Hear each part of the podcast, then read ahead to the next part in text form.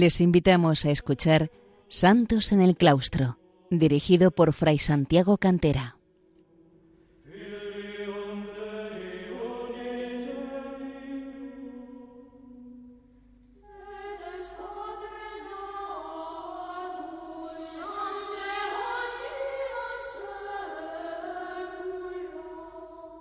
Bienvenidos queridos oyentes de Radio María a un programa más de Santos en el Claustro, el programa dedicado a los santos, monjes y monjas que han brillado desde el siglo IV fundamentalmente hasta nuestros días.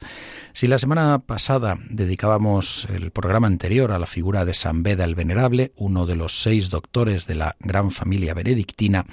eh, monje anglosajón, monje inglés. Hoy lo vamos a dedicar a otro doctor de la Iglesia, también de la familia benedictina, que si bien no nació en este caso en Inglaterra, sino en el norte de Italia, en Aosta, sin embargo acabó su vida vinculado a Inglaterra. Nos referimos a San Anselmo de Canterbury, arzobispo de Canterbury. San Anselmo nació en el año 1033 eh, en Aosta, en el Piamonte, en el norte de Italia, que entonces formaba parte de la Lombardía. Era hijo de Gondulfo, un hombre de carácter disipado y duro, y de Ermenberga, que por el contrario era mujer, una mujer sensible y piadosa. En el año 1048, después de estudiar con los monjes benedictinos de Aosta, intentó entrar en el noviciado de San Beniño de Frutuaria, cerca de esta ciudad de Aosta, pero una enfermedad y la oposición de su padre se lo impidieron. En el año 1057, a la muerte de su madre y abandonando la casa paterna, se dirigió hacia Francia para buscar una profesión estable, recorriendo durante tres años la región de la Borgoña. Llegó a la Normandía, el ducado de Normandía, eh, de origen vikingo,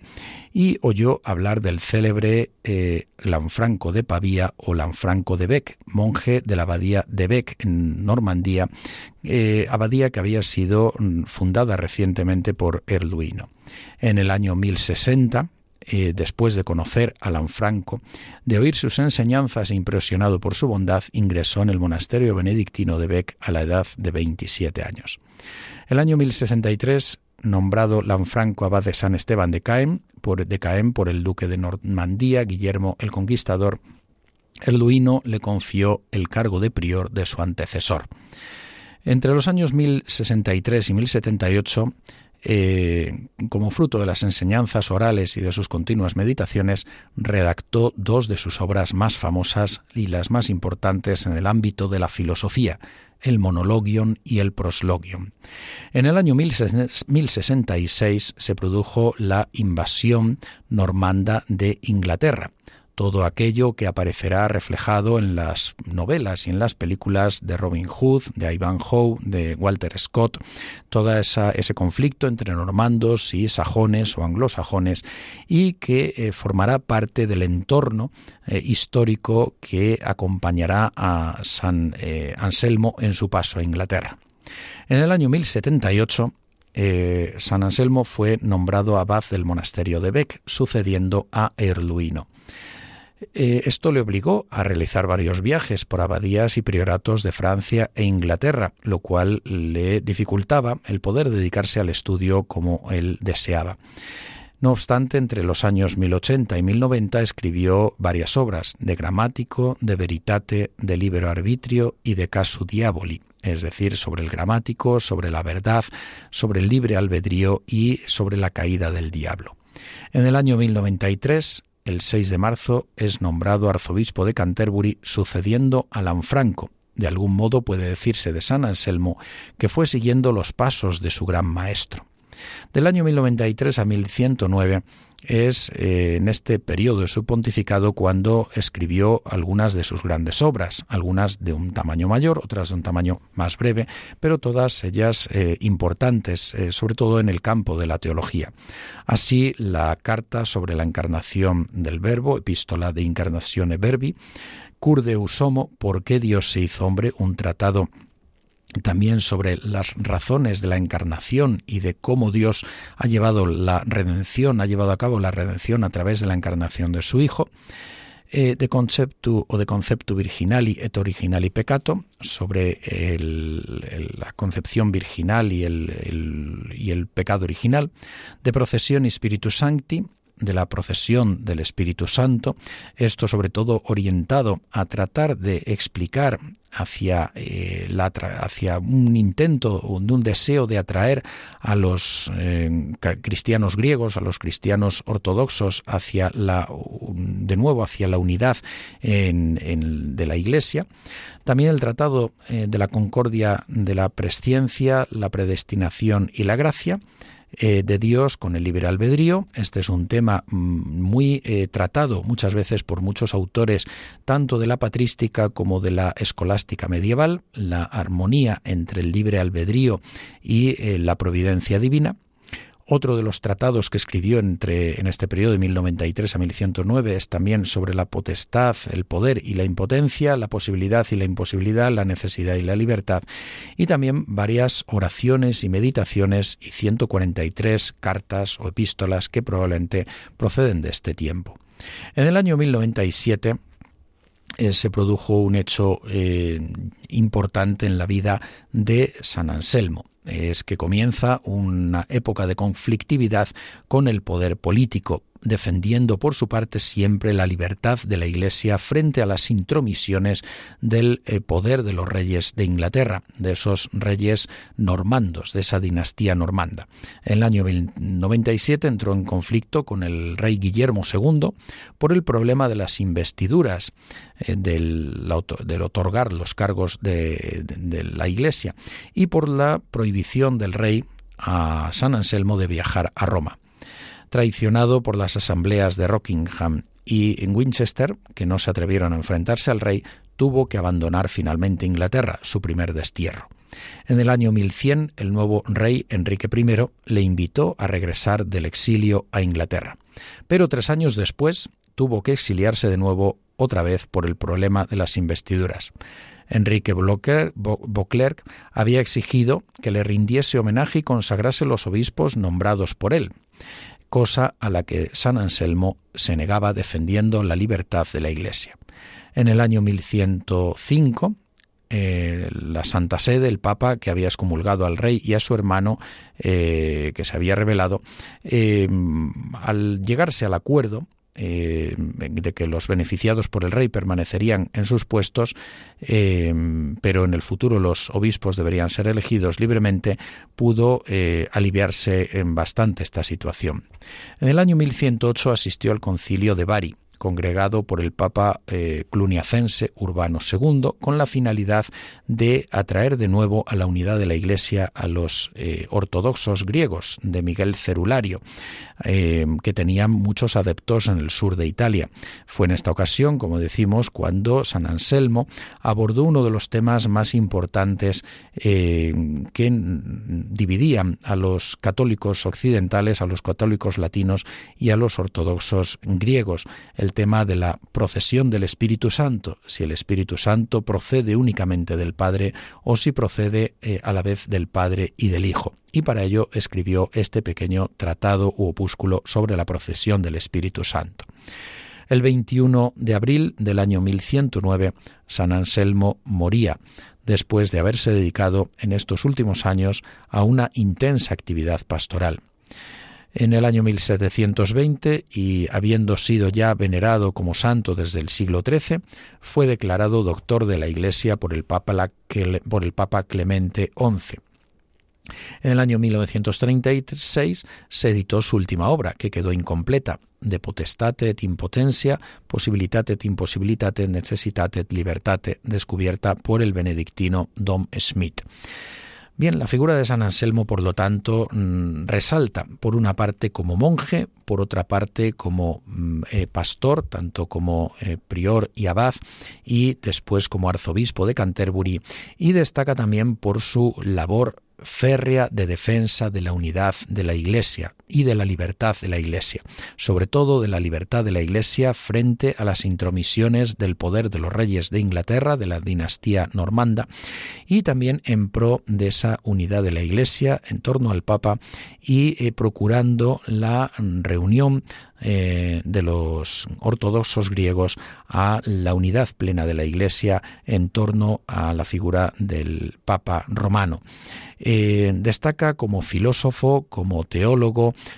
como eh, teórico también eh, de la vida monástica en muchas de sus cartas y eh, no solo como teórico, sino que realmente en lo que él escribía en sus cartas era algo que él realmente vivía. resalta también por su por la forma en que realza el valor de la amistad, de la amistad espiritual como verdadera amistad de un grado superior. Resalta también por algunas de sus impresiones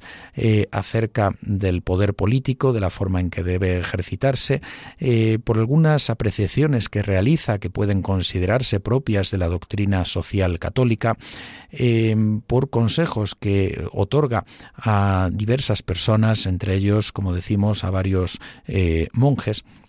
y por lo tanto San Anselmo resalta como una figura fundamental de la plena Edad Media, eh, como una persona que en el campo del pensamiento, un, eh, un, escolástico que en el campo del pensamiento se encuentra en gran medida entre el tránsito de la eh, teología patrística y monástica hacia la plenitud de la filosofía escolástica. Ha sido considerado a veces como uno de los primeros grandes escolásticos y fue estimado por los grandes escolásticos de la Edad Media, entre ellos Santo Tomás de Aquino, pese a que realizaron el propio Santo Tomás, entre ellos, algunas críticas, algunas nociones de su pensamiento como el denominado argumento teológico. Pero sobre algunas de estas y otras cuestiones hablaremos en la segunda parte del programa. Hacemos ahora una pausa musical escuchando a los monjes y eh, niños escolanes de mi abadía de Santa Cruz del Valle de los Caídos.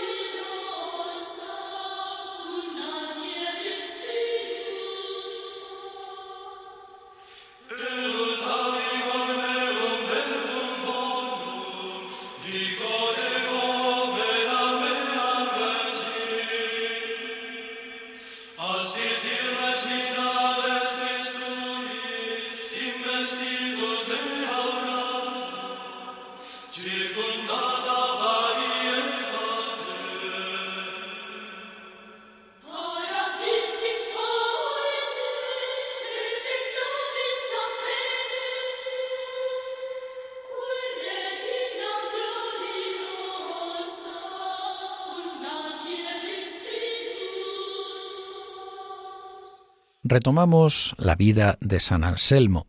y podemos decir que su biógrafo es su discípulo Eazmero, que escribió la Vita, eh,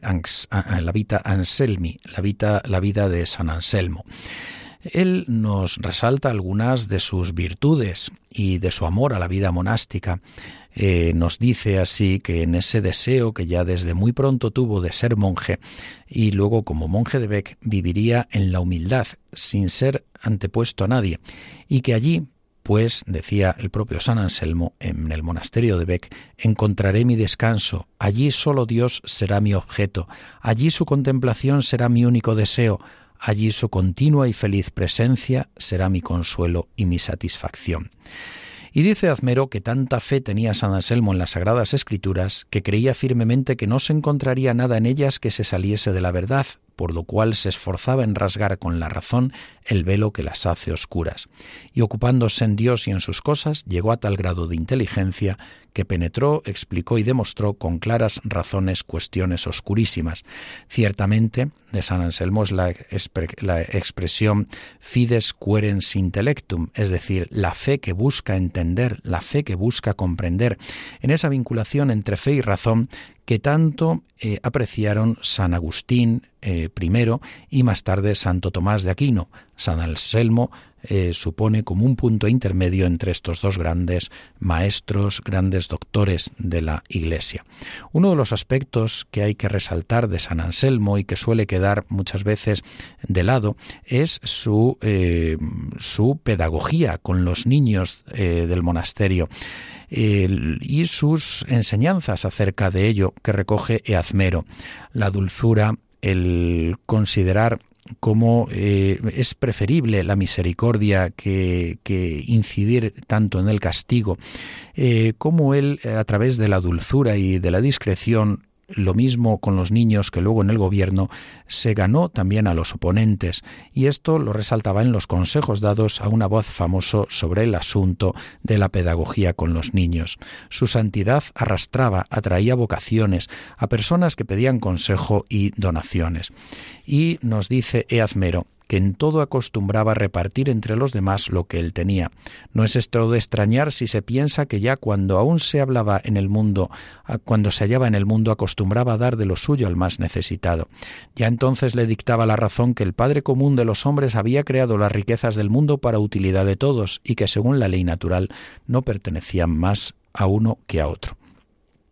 Reinaba en él la caridad, que no siente envidia, que no obra mal, que no busca lo que es suyo, y la cual le enseñaba lo que debía ver y con toda verdad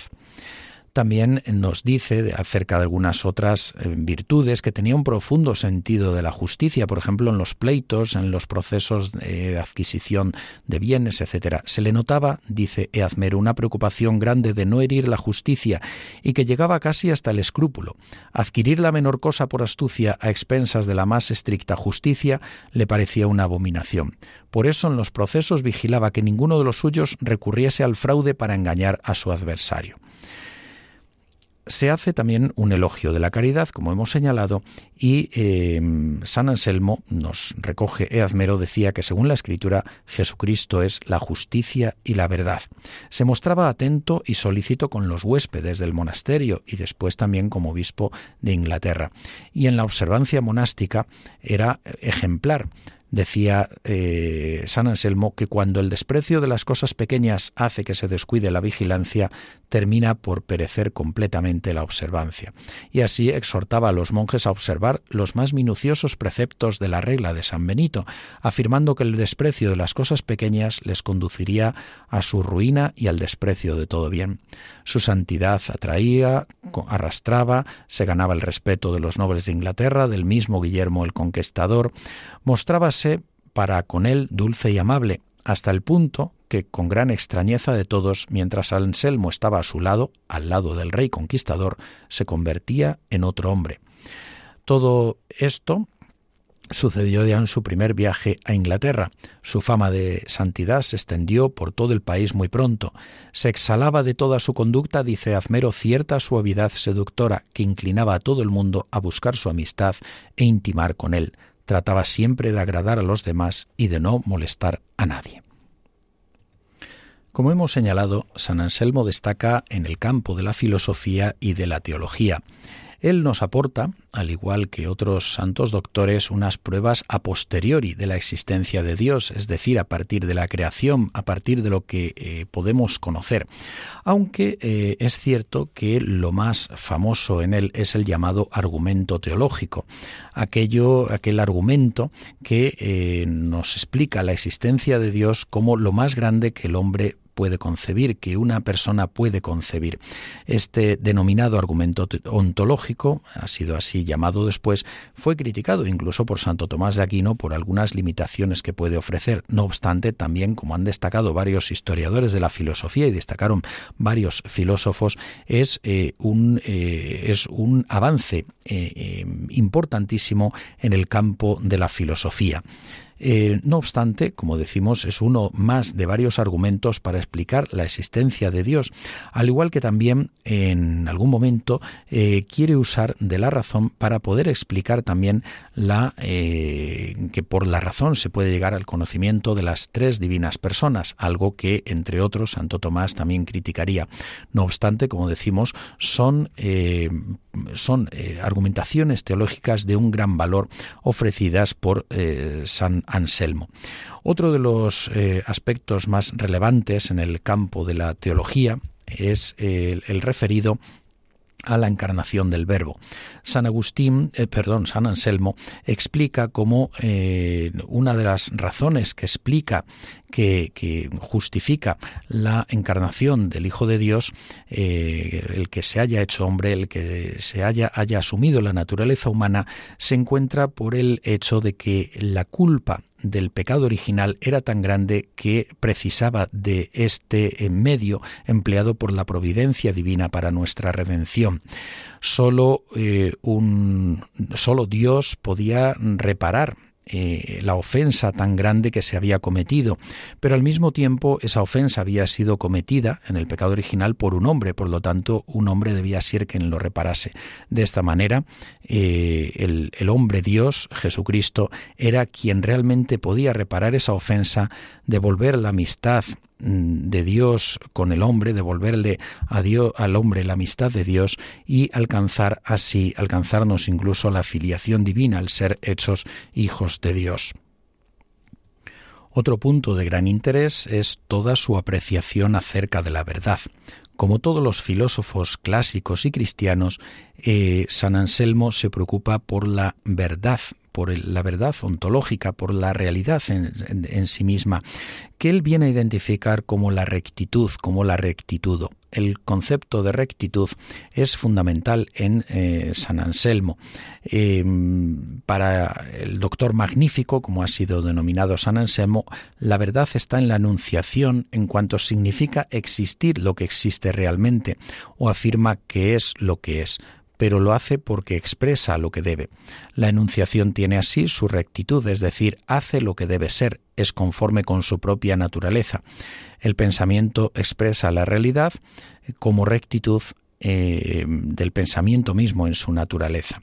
La verdad, por lo tanto, queda definida como la rectitud perceptible por el espíritu solamente. Es decir, la rectitud eh, es fundamental dentro del pensamiento de San Anselmo que realza la verdad al igual que todos los santos doctores de la eh, Iglesia. Y podemos referirnos también a eh, la catequesis eh, bellísima que el Papa Benedicto XVI impartió en abril de 2009 acerca de San Anselmo con motivo de las celebraciones del noveno centenario de la muerte de San Anselmo. Eh, decía él que en esta memoria del doctor magnífico, como es llamado San Anselmo, no puede no distinguirse de modo particular la iglesia de Aosta en la que nació y que justamente se complace en considerarlo su hijo más ilustre. Al mismo tiempo, resaltaba también cómo eh, su ejemplar experiencia monástica, su método original al meditar sobre el misterio cristiano, su sutil doctrina teológica y filosófica, su enseñanza sobre el valor inviolable de la conciencia y sobre la libertad como adhesión responsable a la verdad y al bien, su apasionada obra de pastor de almas dedicado con todas las fuerzas a, a la promoción de la libertad de la Iglesia, no han dejado nunca de suscitar en el pasado el más vivo interés que el recuerdo de su muerte está felizmente volviendo a encender y favoreciendo de diversos modos y en diversos lugares. Dios aparece para San Anselmo como aquello respecto a lo que no es posible pensar en algo más grande. Quizás en esta intuición suya, dice el Papa Benedicto XVI, no era extraña la mirada dirigida desde su infancia a aquellas cumbres inaccesibles de los Alpes de Aosta. Ya desde niño, recuerda con Eazmero, creía que para encontrar a Dios era necesario subir a la cumbre de aquella montaña. Y de hecho cada vez que se iba dando más cuenta de que Dios se encuentra a una altura inaccesible, situada más allá de los objetivos que el hombre puede alcanzar, desde el momento en que Dios está más allá de lo pensable.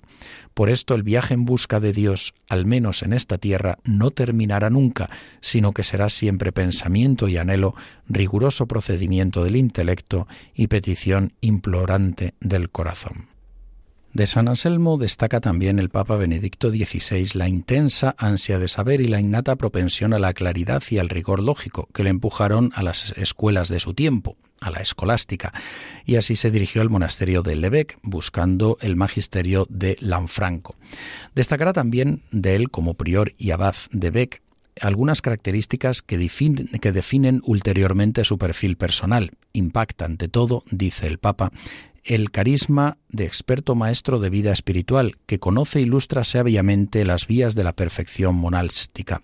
Al mismo tiempo uno se queda fascinado por su genialidad educativa, que se expresa en ese método del discernimiento, él lo llamaba la vía discrecionis, que es el estilo un poco de toda su vida, un estilo en el que se aunan la misericordia y la firmeza. Es peculiar finalmente la capacidad que demuestra al iniciar a los discípulos a la experiencia de la auténtica oración, en particular sus oraciones y meditaciones ávidamente solicitadas y muy usadas que han contribuido a hacer de tantas personas de su tiempo almas orantes. La nostalgia del monasterio, dice Benedicto XVI, le acompañará durante el resto de su vida. Lo confesó él mismo cuando se vio obligado con su vivísimo dolor y el de sus monjes a dejar el monasterio para asumir el ministerio episcopal al que no se veía adecuado. Nombrado arzobispo de Canterbury, comenzando así su camino más atribulado, aparecerán con toda su luz su amor por la verdad, su rectitud, su rigurosa fidelidad a la conciencia, su libertad episcopal, su honradez episcopal, su trabajo incansable por la libertad de la Iglesia de los condicionantes temporales y de la servitud, servitud, servidumbres a cálculos no compatibles con su naturaleza espiritual. Son ejemplares al respecto sus palabras al rey Enrique, Respondo que ni en el bautismo ni en ninguna otra ordenación mía he prometido observar la ley o la costumbre de vuestro padre o del arzobispo Lanfranco, sino la ley de Dios y todos los órdenes solicitados. Soy cristiano, soy monje, soy obispo, Quiero, por tanto, ser fiel a todos según la deuda que tengo con cada uno. Por todas estas razones, decía el Papa Benedicto XVI, Anselmo conserva aún una gran actualidad y una fuerte fascinación, y es provechoso revisar y republicar sus escritos y volver a meditar sobre su vida. Queridos eh, amigos, oyentes de Radio María, aquí concluimos este programa dedicado a San Anselmo, recordando que lo pueden escuchar en el podcast del programa y también que pueden escribir a santosenelclaustro@radiomaria.es. Que San Anselmo les alcance todas las bendiciones celestiales.